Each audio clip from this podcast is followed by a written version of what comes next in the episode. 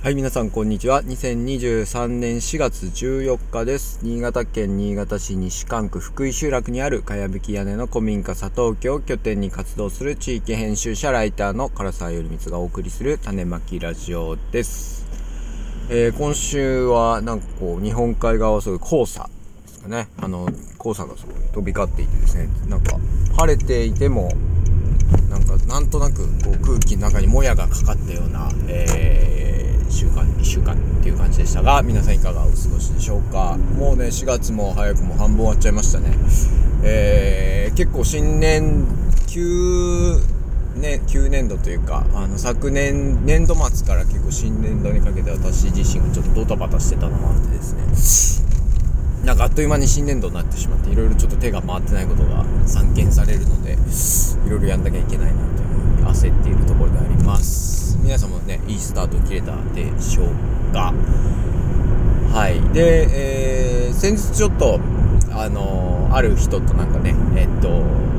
喋ってた時に話題になったのはなんか新人教育というかですね。なんかまあ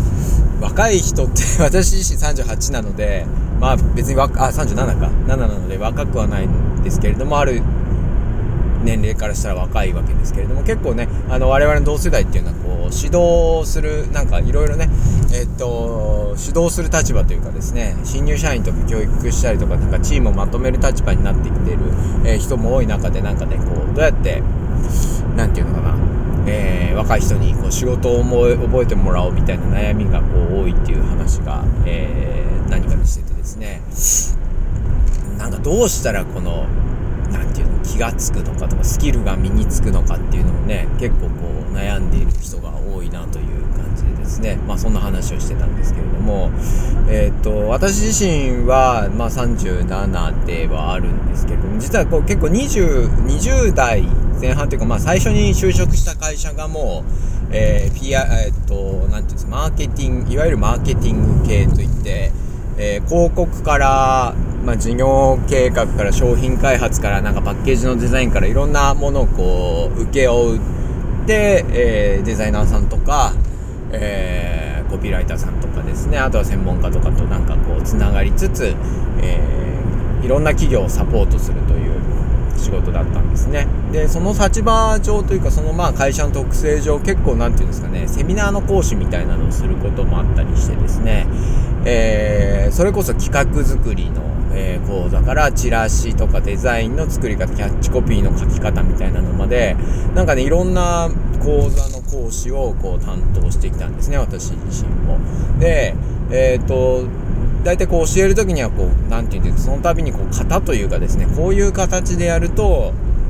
簡単に言うと誰でもある程度のいいものができますよっていうようなことを、えー、お伝えしてきたしえっ、ー、と、昔の私の考えからすると、この、正しい考え方とか、正しい手順、正しいやり方で進めれば、みんなが、なんか、こう、いろんなことができるようになるっていうのが、こう、思ってたんですね。まあ、だからこの、他社さんの新人教育とかの現場に入る時とかもこういう考え方でやればみんながある程度うまくいきますよとかそういうのをねいろいろ考えてやってきてなんかこうしっかりとしたフレームワークとかですね考え方の手順さえあればある程度の人がいろんなことができるようになるんだろうなと思っていたんですね。でそのこの前相談して、えー、まあ、話したその立場の人っていうのは、まあ、最近最近でもないのかな。まあその社内で自分が人に教えるっていう、まあ、立場に立ったことでの、まあ、悩みみたいなねどうすればみんななんかみんながこう平均的にスキルアップしてきますかねみたいな話をしてたんですね。で私自身そのだから20代前半からなんかそういう変な感じの立場に立ってきていろいろな人を見てきたりいろんな人と付き合ってきてそれこそ講座に出た人がね今やもう10年以上、えー、経ってたりするわけですよね、えー、その中でやっぱりなんかなんだかんだでこういろんな人を見てきて思ったのっていうのがもう本当にねあの身も蓋もない感じですけれどもなんか才能とかセンスって大事だな 結局センスがない人センスとか感性感覚みたいな人がないない人って別にいくらやっても大したものできないしなんかいくらやっても治んないんだなっていうのをなんかこう あのいうのにたどり着けましたね。で結局そのセンスじゃあセンスって何なのかってこうまあえー、私たちこの人がセンスあるとかこれいい感じだねっていうのっていうのは基本的にアウトプットの部分しか見てないわけですよね。例えばデザインチラシのデザインとかであればチラシのデザインだし写真の撮り方とか言えば構図とかですよね。写真あこの写真うまいなとか、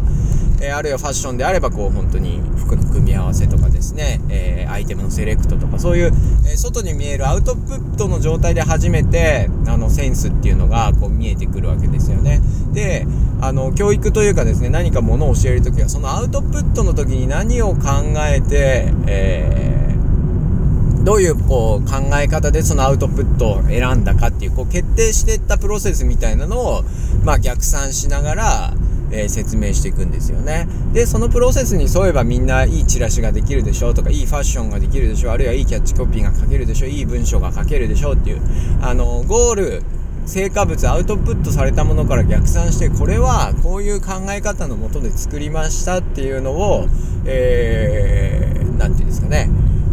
教科書的にして、えー、みんなにこう広げていくっていうやり方がまあ一般的だと思うし私自身もずっとそういうことやってたきたんですよね。でまあそれでうまくいかないんだと。でじゃあセンスがある人とない人の違いって何なのかなって言った時にもうこれは本当にあのー、思考の癖。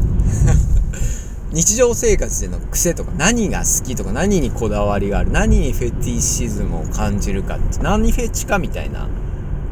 あのところに究極的には寄ってくるんだなというふうに思いましたでその究極的にそこに寄ってくる何かっていうとそのインプットの量なんですよねアウトプットのやり方じゃなくて単にインプットの量がもう全然違うんで好きでやっている人と、じゃあ仕事でそういうことを身につけようっていう人って全然違うんですね。例えば、えー、その人ね、ファッション系の人だったんですよ。で、ファッションで言うと、私はファッション全然わかんないんですけれども、ファッションで言うと、本当にだから、提案とかね、アウトプットとか、なんか、まあまあ、えー、っと、まあ、ファッション系の人だと、まず自分が着てる服が、こう、やっぱりおしゃれだと思われないといけない、こだわってる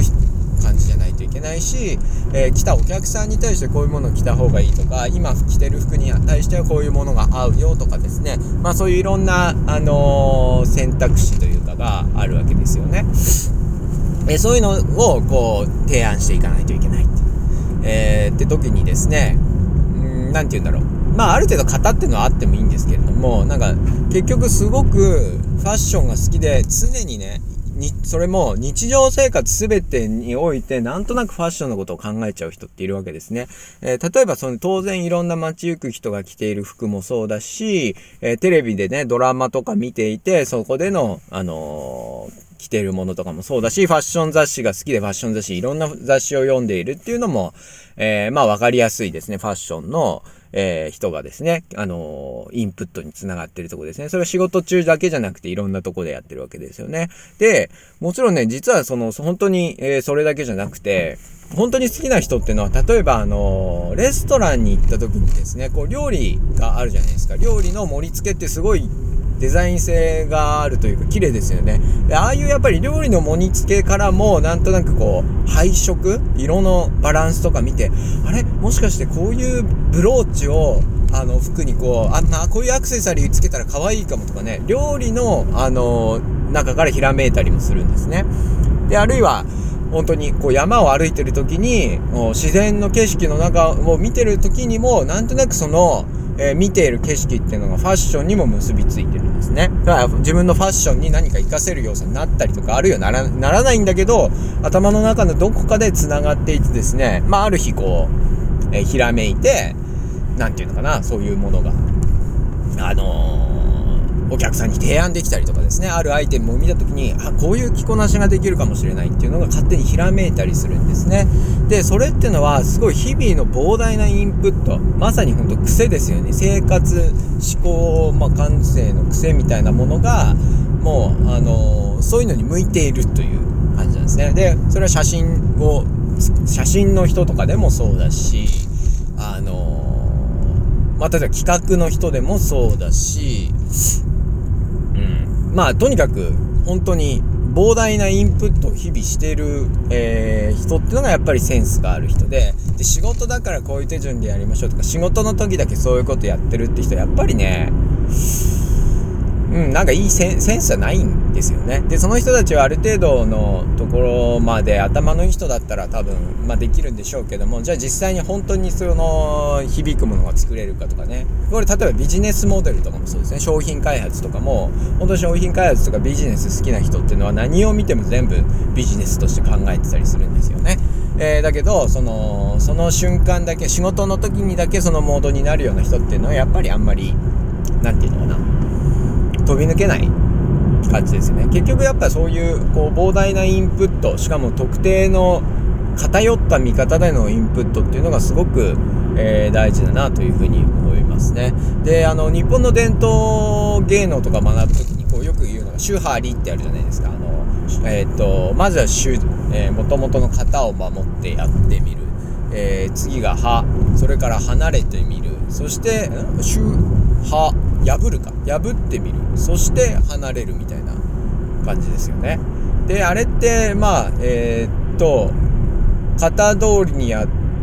まあでもちょっと待って、シューハリーじゃないのかもしれない。えー、っとね、シュ、シュ、シューハリーって、あ、だからそう、私は何かね、その養老たけしとかが言ってたのかな？で聞いたのは、こう、例えばこう、包みを打つとかですね、あの、誰が言ってたのか忘れちゃいましたけど、まあ偉い人とかが言ってたんですよ。そのじゃあ、あの、伝統芸能とかで包みを打つ、あるいはこう、眉を踊るでも何でもいいんですけど、基本的には先人たちがやってきたことをそのまんま真似ようとすると。そのまんま真似てやろうとする。そしてやると。それをずっと修行していくんだけれどもずっと真似をして真似をして同じようにやろうやろうやろうやろうって言っていて真似できない部分っていうのが自分の個性であり癖でありあ個性であり良さであると。だから結局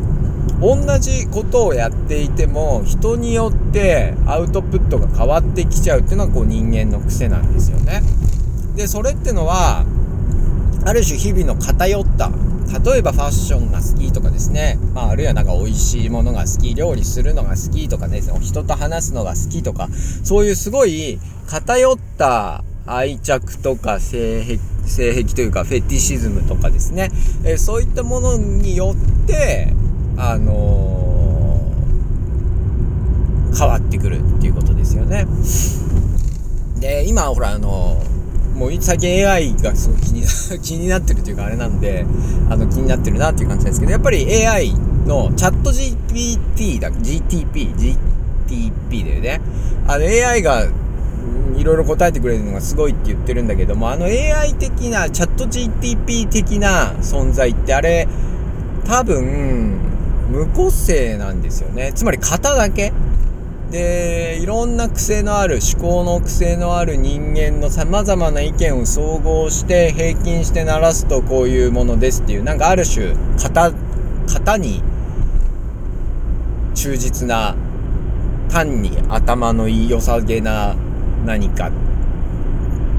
存在という存在でもないんですけれどもまあシステムですよね。でもあそこやっぱり AI にはそういう人間のコピーをすることみたいなのはできるけれどもその癖を持って情報を集めるっていうことはなんかできないじゃないかなっていう気がするんですよね。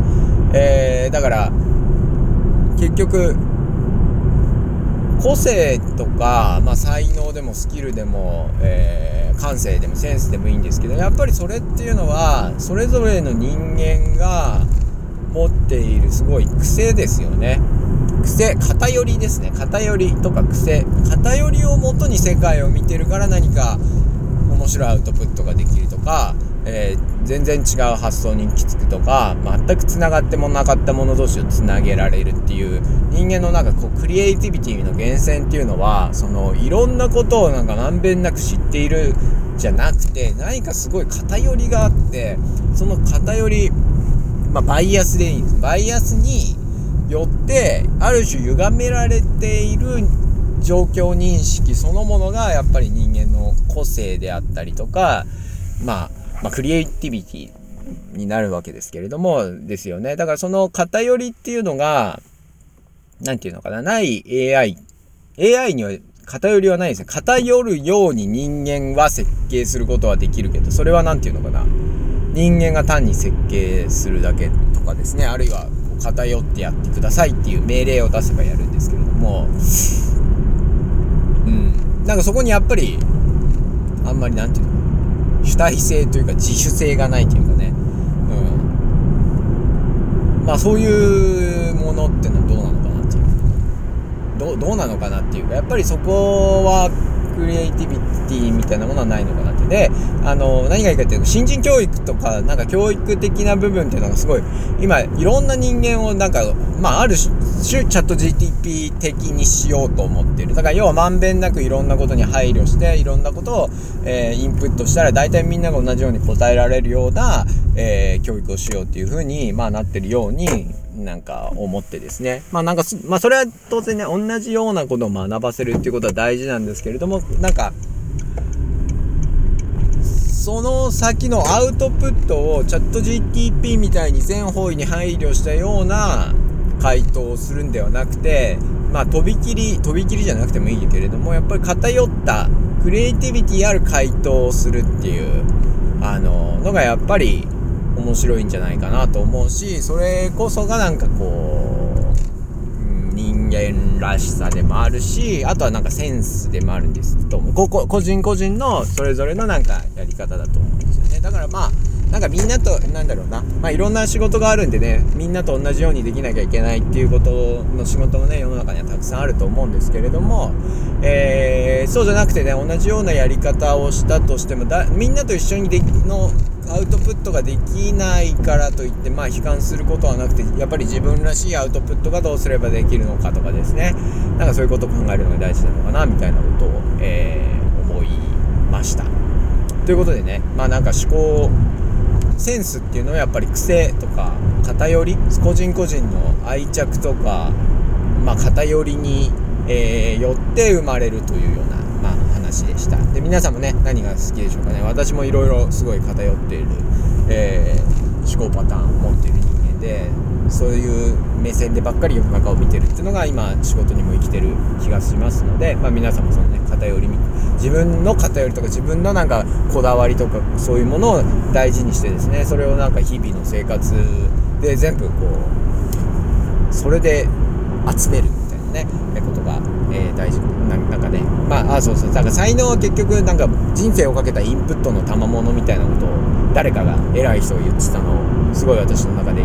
偉い人が言ってたのにその言葉だけは覚えてるっていう感じですかね。やっぱり人生をかけたインプットっていうのがどういうものをえー、どういう質のインプットをし続けるのかっていうのを、まあ、皆さんね是非、